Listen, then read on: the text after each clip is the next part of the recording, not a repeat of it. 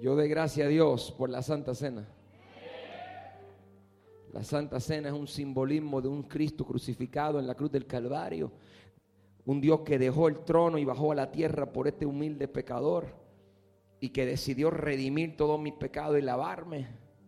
Yo doy gracias a Dios por su cuerpo que fue molido por mis rebeliones, por mis pecados. Le pusieron corona de espina en su frente y le traspasaron clavo a sus manos. Yo doy gracias a Dios por la sangre que fue derramada, porque la sangre de Él toma todo lo que yo soy sucio y lo limpia y me hace más blanco que la nieve. Yo doy gracias porque si no fuese por el sacrificio de la cruz del Calvario y la muerte del Hijo, yo hoy no sería un santo redimido. ¿Dónde están los santos redimidos de Cristo? ¿Dónde están los santos? Que los santos redimidos se revuelquen por un segundo y le den una alabanza a Dios. Dale, vamos, te voy a dar, te voy a dar un segundo para que le des. Te voy a dar un segundo para que te revuelque, le dé alabanza a Dios. Todos los santos redimidos, todos los lavados, vamos, todos los lavados. Abre tu boca y no te canses. Dáselo a papá como si no hubiera mañana, como si no hubiera. Si a tu vecino no le gusta, ya él, olvídate, pero tú dásela a Dios. Tú no te avergüences porque me lavaste, me sanaste, me limpiaste, me recogiste, me redimiste, me restauraste y me proveíste. Mire que está a tu lado y dile, tengo a un Dios grande.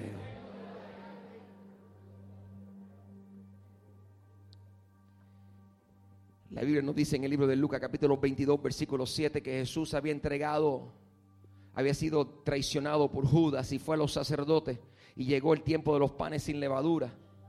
La fiesta que se hacía una vez al año era la fiesta de los panes sin levadura. La razón que se llama la fiesta de los panes sin levadura es porque el pan no tenía levadura para no leudarse, porque salieron de Egipto tan deprisa que no tenían tiempo de que el pan se inflara.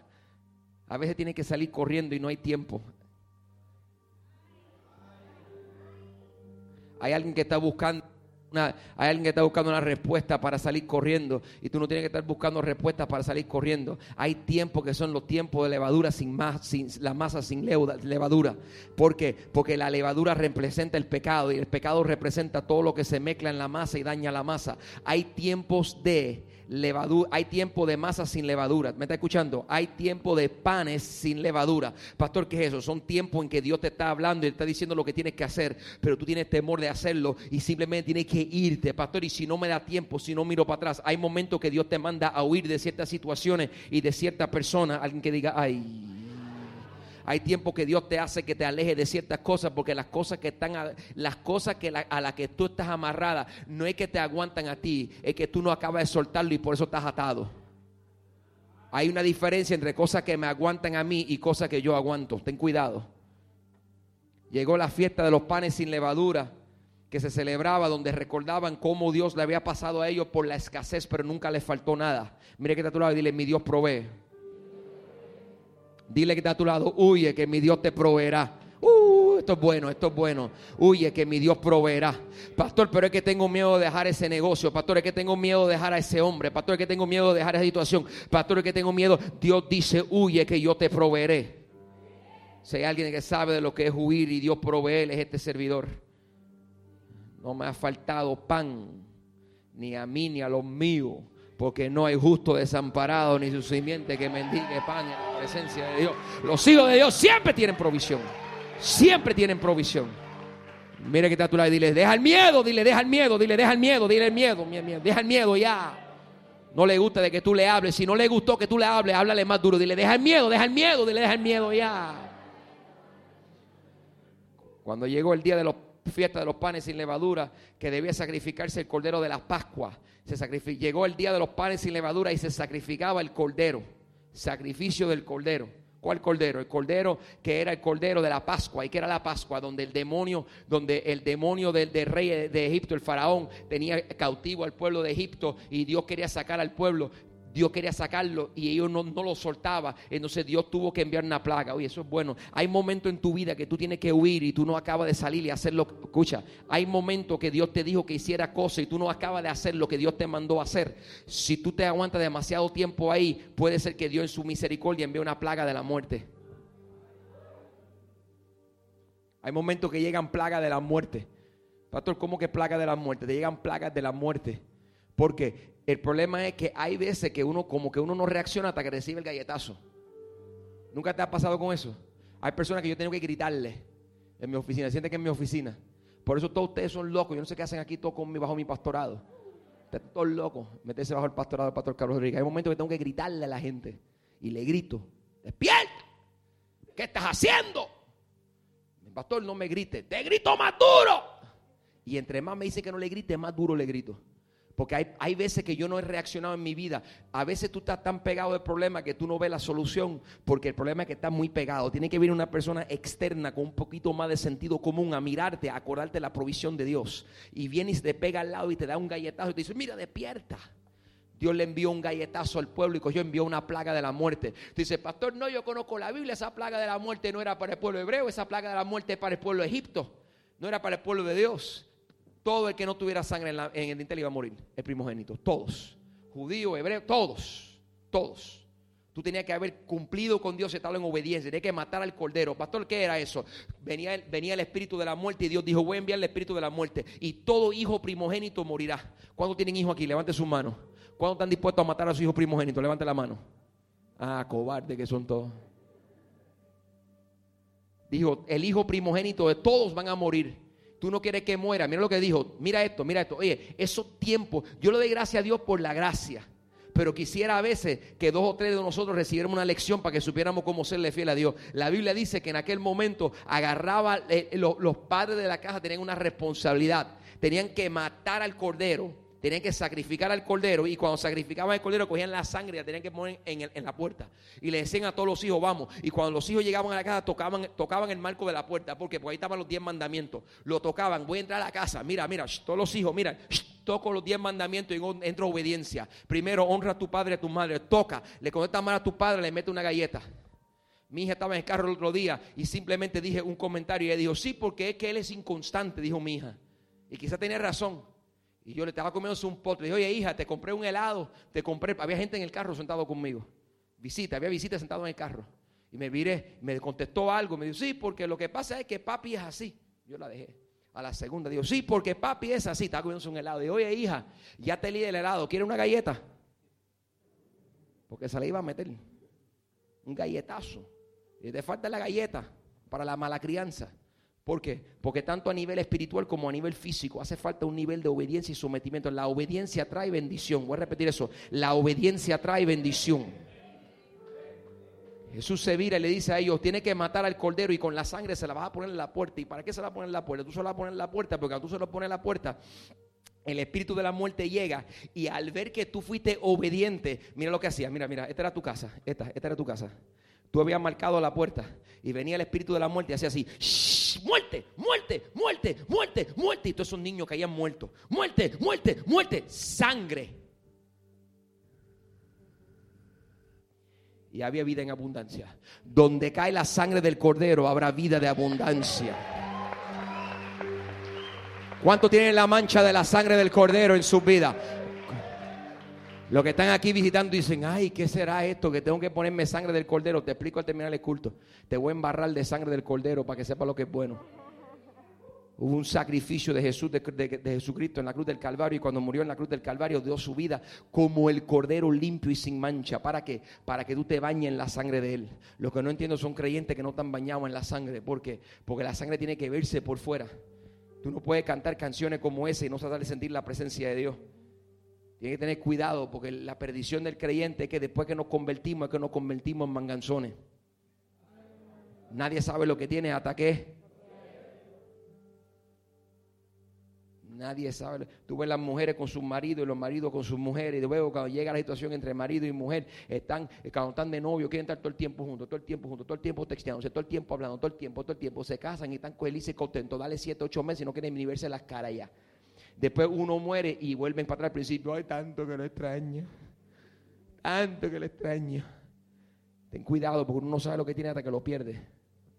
Pastor, que tú estás diciendo que la salvación se pierde. No, lo que se pierde es el gozo de la salvación. La salvación no se pierde, pero el gozo se pierde muchas veces. Tú puedes estar tan enfocado en la circunstancia que te olvida del Dios que creó la circunstancia. Pastor, Dios no creó mi circunstancia, fui yo que metí las patas y las cosas me van mal. No, Dios es Dios de todo todas las cosas obran para bien a los que aman a Dios. No importa que tú estés atravesando, lo que estás atravesando en este momento, Dios te lo permitió para que abra tus ojos. Sea malo, sea bueno, sea lo que sea, detente un momento y mira de nuevo, porque Dios te ha colocado en esta situación única con un propósito soberano mucho más allá de lo que tú puedes entender. Estoy ministrando y alguien debe estar recibiendo esta palabra en donde tú tienes que entender que tú necesitas ser obediente. ¿Y cuál es el nivel de obediencia? Toma esa sangre y riega la sangre por todos tus dinteles. Póngalo sobre todos los marcos de la puerta para que cuando venga la muerte, la muerte sobrepase. Procura estar bañado con la sangre de Cristo, porque cuando uno es creyente, pues, pastor, ya yo soy bañado, yo me lavé con la sangre de Cristo el día que le entregué mi vida a Jesús como Salvador. Si no hay lugar de que te bañaste con la sangre de Cristo, lo que se te ha olvidado es regresar para atrás a la cruz del Calvario. Pastor, ¿por qué? Para convertirme, no, para tener comunión. Todo el mundo diga comunión la palabra, la palabra comunión se usa para la Santa Cena en el Evangelio. Y la razón que se usa para la Santa Cena en el Evangelio es porque comunión viene del común. El común viene del latín. El latín lo sacó del, griego y el griego lo sacó de coinonía. Coinonía significa comunión. La comunión es tú tener coinonía con Dios. ¿Y qué es coinonía? Amistad. La comunión es tener amistad con Dios. Pastor, ¿qué es eso? Cuando tú tomas la Santa Cena del Señor, tú estás teniendo comunión con Dios. Pastor, ¿qué es eso? Cuando tú tomas la Santa Cena del Señor, estás siendo amigo de Dios, estás intimando. Lo que no puede hacer es intimar cuando hay la Santa Cena y cuando no hay Santa Cena le da la espalda y vive tu propia vida. La vida entregada a Jesucristo, bañado de la sangre, requiere creyentes que constantemente vayan regresando a la cruz del Calvario diciendo, Señor, te necesito, te necesito, Señor. Los cristianos soberbios que andan con la santidad y se creen que ya están hechos y realizados, somos los que nos chavamos. A mí me pasa cada rato. Para los hermanos que no entienden, los hermanos de los países no entienden que es chavado. Chavado significa mal. Es una palabra puertorriqueña. Estoy chavado. Estoy mal. Estoy abajo. Estoy en lo último que no puedo. Porque cada, mira, la Biblia dice que Dios se perfecciona en nuestras debilidades. Cada vez que yo reconozco que no estoy donde debería espiritualmente y me tiro de rodillas y voy delante de la presencia de Dios, tú sabes lo que pasa. Dios mira mi humildad y dice, oye hijo, ¿por qué estás así de rodillas? Porque te necesito Dios. Entonces él se dice, o sea que yo soy primero, sí, yo soy primero, toma bendición y reparte bendición. Por eso es que la Biblia dice que Dios bendice al humilde. Pero te hace falta regresar. Llegó el día de los panes sin levadura y llegó el día que iba a sacrificarse el cordero. Jesús, dice la Biblia en el versículo 8, Jesús envió a Pedro y a Juan diciéndoles, vayan. ¿Qué le dijo? ¿Qué le dijo? Vamos, yo predico mejor que eso. ¿Qué le dijo? Vayan. Vayan. Le dijo si quieren ir. Le dijo quizá. Le dijo vamos a ver. ¿Qué le dijo? Cada Dios da órdenes, le da órdenes determinantes. Antes de comer la santa cena del Señor, usted procura ser obediente a las instrucciones de Dios. Vuelve y repite la obediencia. Jesús le dijo, vayan, iban a comer la santa cena y se viró así y agarró a Pedro y a Juan. La gente se cree que sentarse en la primera fila aquí es un privilegio. No, los que se sientan en la primera fila aquí tienen palo conmigo. ¿Por qué? Porque los obligo a un nivel de obediencia y de carácter clerical. Pastor, qué lindo se ven hoy que están con traje, pastor, y están bien vestidos. Y eso yo que a mí no me importa la vestimenta exterior, sino más bien la interior, que sea incorruptible. Pero hay una obligación ministerial de lo que son llamados por Dios. Y los que tienen obligación ministerial tienen una consagración a Dios. Y esa consagración a Dios no se puede jugar con ella.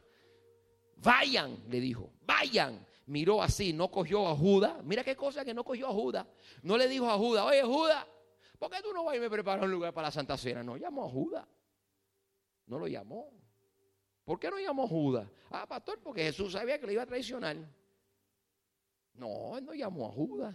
Miró y buscó a Pedro y a Juan. ¿Tú sabes quién Dios busca? No el más capacitado, sino el más dispuesto. Dios está buscando el que dice, Señor, heme aquí. Ese es el que el Señor está buscando. Cuando yo pienso en por qué Dios no me ha dejado a mí, lo único que se me ocurre es porque sigo diciéndole, heme aquí.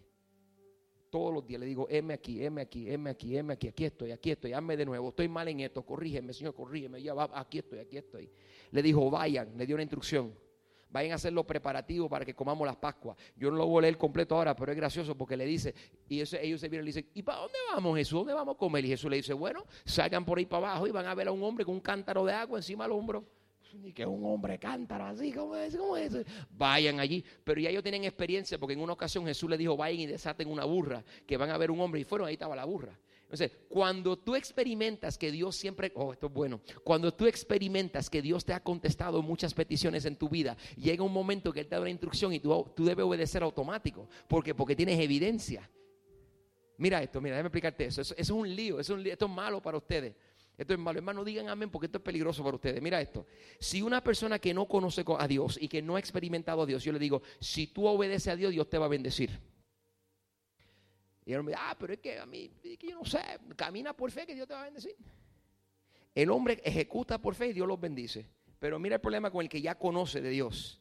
¿Cuántos aquí han visto a Dios hacer algo en su vida? Digan amén. Este es el lío de ustedes y el mío. Ya lo hemos visto y como lo hemos visto tenemos evidencia. El que tiene evidencia no necesita fe, sino que tiene la expectativa. Ya yo sé que Dios va a hacer. Y como sé que Dios va a hacer, pues yo, yo, Dios va a hacer. Va a hacer. Es como yo cuando me vine para acá, todo me dice, pastor, tú estás loco, que te fuiste para Carolina del Norte, ¿cómo tú llegaste acá, que tú no conoces nada? Lo primero que me pasó cuando llegó, lo primero, primero, primero, primero, primero, para el puertorriqueño convivir es adulterar. Adulterar. Vamos a adulterar recién llegado, pastor, tú no dominas. No, no, Dios me va a capacitar, vamos, porque ya tenía la evidencia. Ya Dios había hecho la obra conmigo. Ya Dios me había tomado en un pueblito allí en el medio de ningún lado y una iglesia había crecido. Pues yo me fui confiado. Y cuando me voy confiado, creyéndole a Dios, digo, Señor, te creo a ti, sigo caminando. Pues ya yo tenía evidencia, me es fácil porque tenía evidencia. Y enseguida que llega comenzaron las dudas. ¿Por qué? Porque el anciano congregación se acercó a mi esposa y le dijo a mi esposa, quiero convivir contigo. Y cuando el hermano, hermano Filiberto, que está por ahí, míralo, quería convivir con la mujer mía. Se acercó a la pastora y le dijo, pastora, vamos, eh, en un día vamos a, vamos a convivir usted y yo, hermana. Yo quiero que convivamos. Entonces la pastora lo miró y le dijo, invita al pastor y convivimos todos juntos. Yo sabía que estaban en un lío. Para mí este hombre estaba invitando ahí a la esposa mía a tener adulterio con ella, recién llegado y quería incluirme a mí en el asunto. Habían choques ministeriales en el proceso del desarrollo de la congregación y en los choques de desarrollo de congregación, lo primero que viene a mente y lo primero que tiene que entender, en tu mente es que tú tienes evidencia, escucha, esto es bueno, tú tienes evidencia de lo que Dios ha hecho, pero con toda evidencia necesitarás la fe para decir, Señor, a mí no me importa cuán cómodo. Mira, lo que tan cómodo, lo que dicen, pastor, yo en este momento no tengo ningún problema. De ti es más que me preocupa. ¿Por qué? Porque te acomodaste demasiado. Estás caminando sin fe. La gente que tiene todo el plan hecho no necesitan fe. Tú necesitas fe, estás viviendo sin Dios. Yo llegué a un plano cómodo en estos días y ¿qué hice? Los que son de la iglesia. Cambiamos todo. Pastor, pero ¿cómo va a ser? Si cambiamos todo el logo, todo, todo, vamos a cambiar, vamos a abrir iglesia allá, abrir la iglesia acá, abrir. Pastor, pero estamos tan bien, por fin, por fin llegamos. Ah, no, no, no, no. Cuando yo llegue, yo sé que tengo un nuevo plan. ¿Por qué? Porque quiero que mi vida, hasta el día que yo muera, quiero vivir por la fe. ¿Cuántos quieren vivir por la fe hasta el día de su muerte? ¿Cuántos quieren vivir por la fe? ¿Dónde están los churcheños que quieren vivir por la fe? Diga conmigo, vivo por la fe entonces le dice a ellos que vayan a preparar. Le dice, sal allí que hay un hombre que tiene un cántaro de agua y síguelo. Y cuando, a donde entre el hombre, entren con él. Ahí donde él entre, entren con él. Y cuando él pregunta, ¿qué quiere? Le dice, el maestro me mandó para acá a preparar la cena. Y él te va a enseñar un lugar con muebles y te va a preparar. Y lo llevó y le enseñó un lugar y dice, ahí es, preparan la cena. Y se fueron a preparar la cena. Cuando llegaron allí, el próximo versículo dice, en el versículo 12, 14, cuando llegó la hora, Jesús y sus apóstoles se sentaron a la mesa. ¿Dónde se sentaron? Tú no puedes pretender tener comunión con Dios y no sentarte a la mesa con Él. Para tener comunión con Dios, tienes que sentarte a la mesa con Dios. Yo tengo una posición que es esta. Mira, le voy a mi posición. Es así. Es así. A si te sirve. Ah, quizás no te sirve, ya te he dado de espalda a ti, pero esto no, esto no trae a Dios, pero a mí me funciona, siempre me ha funcionado. Me tiro de rodillas, bajo la cabeza, pego la frente al piso. ¿Por qué? Porque así lo hacían los hebreos. Levanto la mano y pego para adelante y para atrás, para adelante y para atrás, para adelante y para atrás, para adelante y para atrás, para adelante y para atrás. Me levanto un ratito y pego a hacer así. Pastor, ¿y qué tú haces? No me muevo hasta que no sienta a Dios. Estoy como Jacob luchando con el ángel. Me pego ahí. Digo, Señor, te necesito, te necesito. Y entonces, entre, hay gente que se levanta y dice, Pastor, yo estoy orando y no siento a Dios. Pues no te levantes, ¿qué haces hablando conmigo? Mete de rodillas de nuevo. Pastor, estoy, pastor, estoy, estoy, estoy dirigiendo el ministerio y no siento a Dios. Pues, ¿qué tú haces hablando conmigo? Vuelve para atrás. Hasta que no lo siente, no lo suelte. Yo no soy Dios, no me busque a mí. Yo lo acabo de encontrar, ¿qué debo explicarte a ti? Vete, vuelve hasta que lo sienta. Pastor, es que yo no lo siento. Yo no lo siento, pastor. Pues vuelve, no te levantes. Pastor, ¿y si paso siete días y no lo siento? Si pasan siete días y no lo siento. Era en el día ocho, vuelve para atrás. La bendición no llega cuando tú quieras. La bendición no te va a llegar cuando tú quieras. Es cuando Dios diga. Pastor, es que yo quiero esto en mi vida. Y si Dios te ama, no te va a dar todo lo que tú quieres. Te va a dar lo que Él quiere para tu vida. ¿Cuánto quieren lo que Él quiere para su vida? Te la puso difícil a propósito, porque tú tienes que estar en comunión a la mesa. Mira el versículo 15. Entonces le dijo, he tenido muchísimos deseos de comer esta Pascua con ustedes. Esto me mueve. Aquí lo voy a dejar hoy, no voy al 17. Quiere escuchar el 17, tiene que llegar al culto de las 6. No me dio tiempo. Versículo 15, mira esto. Entonces le dijo, he tenido muchísimos deseos. Jesús le dice, he tenido muchísimos deseos. ¿Cuándo tenía? De comer esta Pascua con ustedes antes de padecer. Está duro. Jesús llegó al lugar de encuentro y cuando llegó al lugar de encuentro llegó allí con pocos deseos. ¿Cuánto? ¿Cuántos se levantaron esta mañana con mucho deseo de estar en la casa del Señor? Porque yo tengo días que me levanto, yo, yo te tengo que ser honesto, no, no, puedo ser hipócrita. Yo casi siempre me levanto con mucho deseo de venir para la casa de Dios. Tengo que ser honesto. Pero yo sé que hay ocasiones a veces que nosotros nos sentimos con poco deseo de ir a la casa de Dios. Eso ha pasado también. Ha habido días que uno siente como que poco deseo. Ay, pastor, no diga eso, que esta es high church, todo el mundo quiere estar aquí. No, aún en high church. Hay días que el cuerpo físico se cansa. Hay gente que trabaja duro aquí. Hay gente que se levanta. Y tú puedes salir con poco deseo de encontrarte con Dios. Pero cuando te encuentras y regresas, dice, ¿qué dices? Ay, qué bueno que fui. Qué bueno que fui, qué bueno que no me quedé. Y si te quedaste, ¿qué es lo que siempre pasa? Alguien te ve de la iglesia y te dice, el culto que te perdí. Dice, ay, ¿por qué me perdí ese?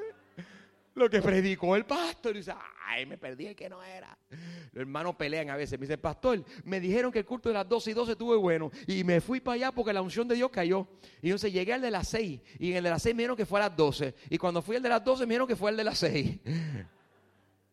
Esto es para mantenerte a ti todo el tiempo activo. Para mantenerte así uno tiene que procurar en su mente tener ese deseo. Pero, pero mira qué hermoso. Esto no eran los apóstoles que tenían deseo con Jesús. Era Jesús que tenía deseo de estar con los apóstoles. Tenía muchísimo deseo. Muchísimo. Tenía un deseo. Jesús entró con los discípulos a decir, vamos a tener la última cena. Lo que usted tiene que entender, y expliqué esto en el culto de, la, de, por la mañana, y lo voy a explicar aquí, este mensaje es un poco distinto, pero voy a explicar esto para que usted entienda este principio. Voy a explicar el texto.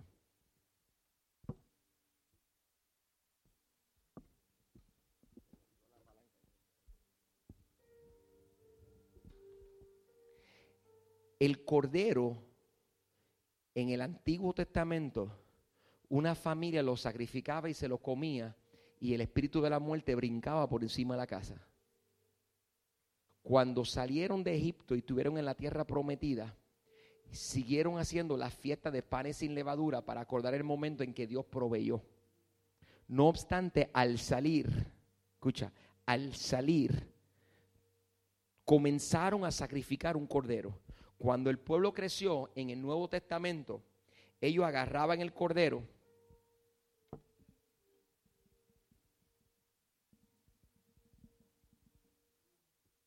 y llevaban el cordero al templo. Entonces, mira lo que hacían con el cordero. Ellos hacen esto porque el Levítico capítulo 17 dice que lo único que limpia el, pecado es la sangre. Entonces, ellos, para limpiar sus pecados, el sacerdote venía con una cuchilla. Y venía así, y hacía.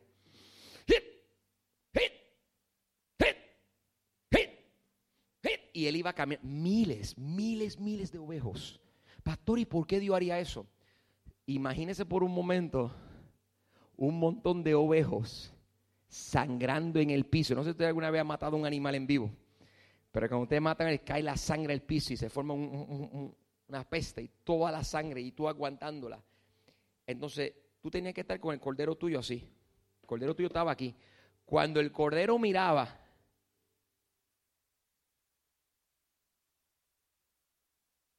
¿Tú crees que los animales no saben? El cordero empezaba. ¿Y qué tenía que hacer el amo? Tenía que poner el peso de él encima del ovejo que iba a ser sacrificado. Escucha, mis pesos sobre el cordero.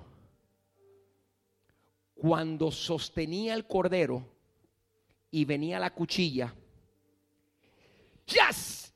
El cordero automáticamente caía muerto al piso. Empezaba a sangrar y caía al piso. Cuando el cordero caía al piso, mira cómo yo quedaba. Lleno de sangre, escucha, cubierto de sangre del cordero, todo mi peso sobre él. Y cuando lo soltaba, estaba libre de peso porque la sangre me había cubierto.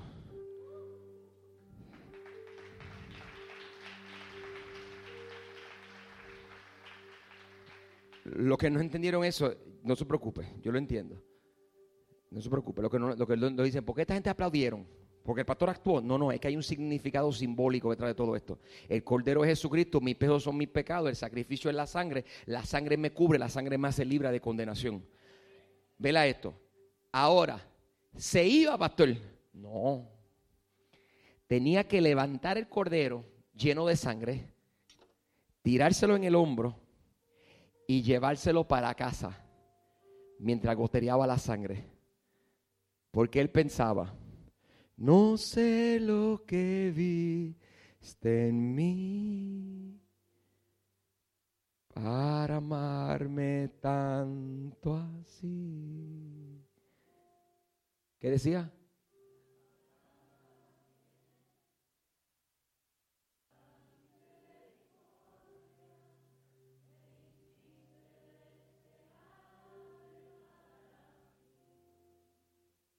¿Qué más?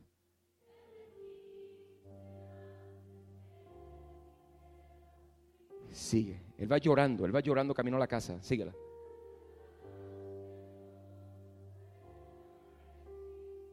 Llegaba llorando a la casa. Síguelo, síguelo.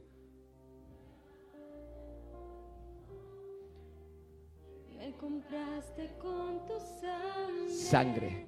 Me hiciste deseable para ti. Y ahora deseable, escucha, ahora me, escúchame, deseable entraba a la casa y le decía a la familia, le decía a la familia, familia, acérquese.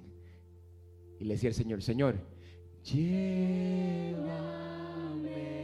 Señor, a tus cámaras de amor. Puede entrar, puede entrar. Donde me enamoro más de ti. Estaba enamorado de Dios por el perdón. Llévame, Señor. Y le decía a los hijos, corazón. Él nos ama a todos. Yo encuentro mi lugar. en ti. No sé, él decía, yo estaba perdido, pero por causa del cordero, ahora soy encontrado. Y escucha, el papá lo compartía con toda la familia.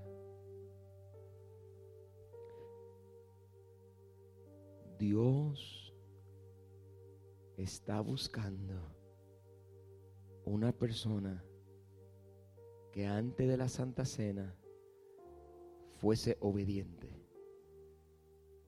corriera aunque el pan no tuviera levadura, estuviese dispuesto a sacrificar lo que sea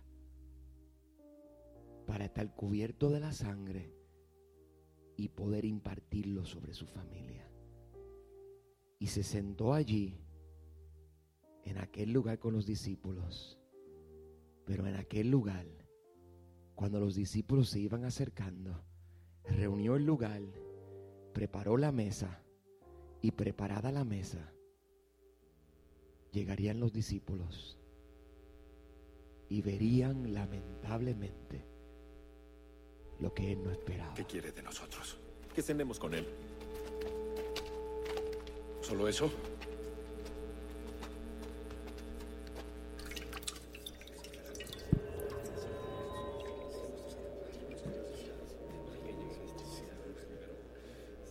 Definitivamente. Lo entiendo, pero ¿de quién es?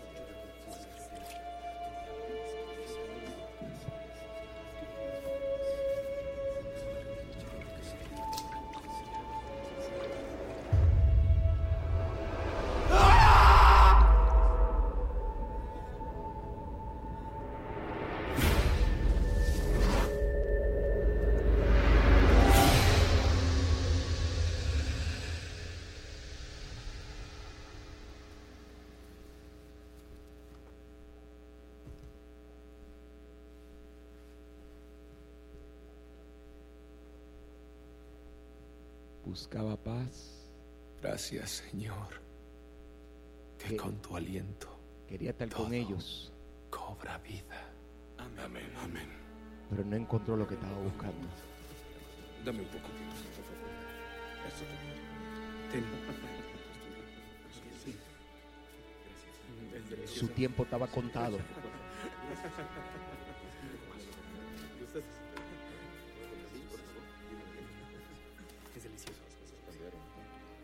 Esta es nuestra última cena juntos. Mi muerte está cerca.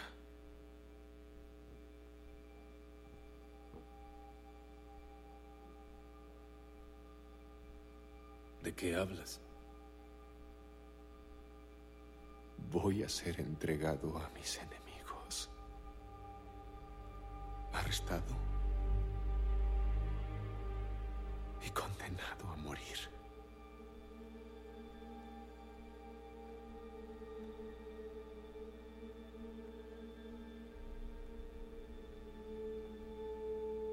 Pero no tengan miedo. Confíen en Dios. Confíen en mí todos. Saben el camino que voy a seguir. ¿Y a dónde vas? ¿Cómo saber el camino? Yo soy el camino, la verdad y la vida.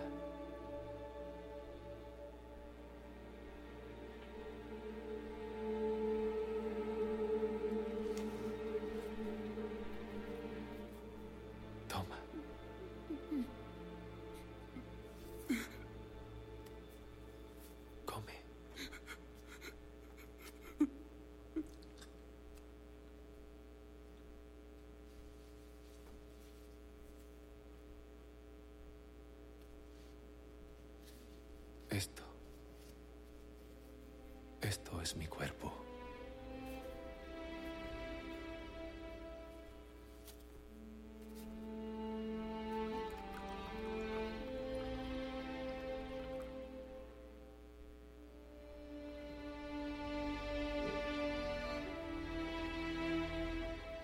Esta es mi sangre.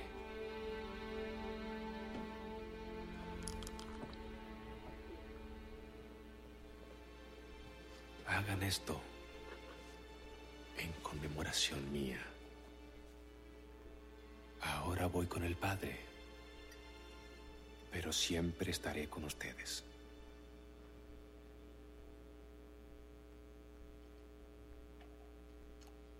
Ahora debo decirles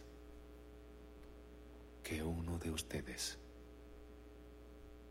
me traicionará.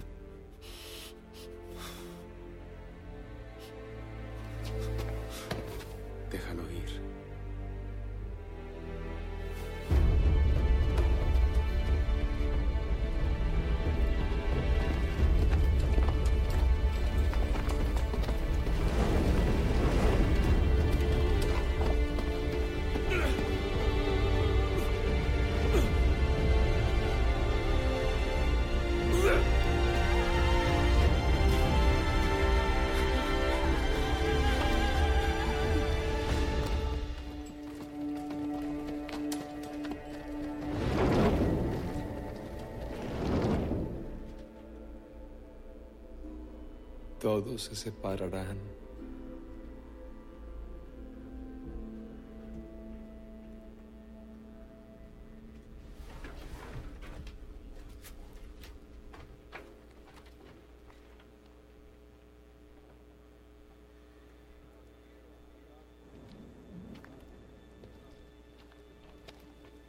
Buscando, buscando uno.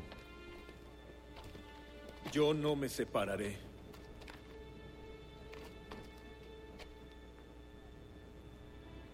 Daré mi vida por ti. Antes de la cena, ¿Eso harás? uno. Lo haré.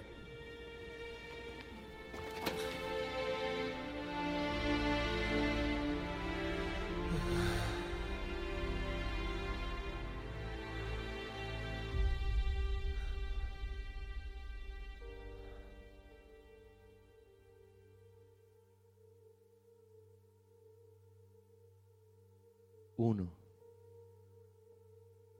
Solamente uno antes de la cena. Llegó con muchos deseos, muchísimos deseos de estar con los discípulos. Pero antes de la cena,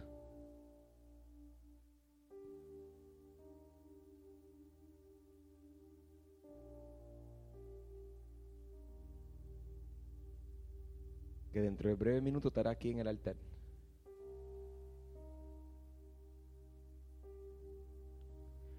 Uno que salga corriendo para obedecer a Dios. Quieto, quieto, quieto, quieto, quieto, quieto. Y van a correr como 10 de ustedes, quieto. Escúchalo completo. Uno que diga, Señor, yo daré el sacrificio. Que suelte todo su peso para poder impartir sobre su casa la bendición que Dios tiene para los tuyos. Porque la has estado aguantando. Y hoy, en el nombre de Jesús,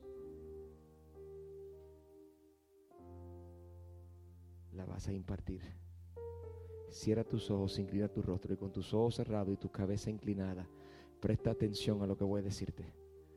Presta atención a lo que dice todo el mundo con los ojos cerrados, los ojos cerrados, la cabeza inclinadas. Uno, uno, uno, uno, uno, uno, uno, uno, uno.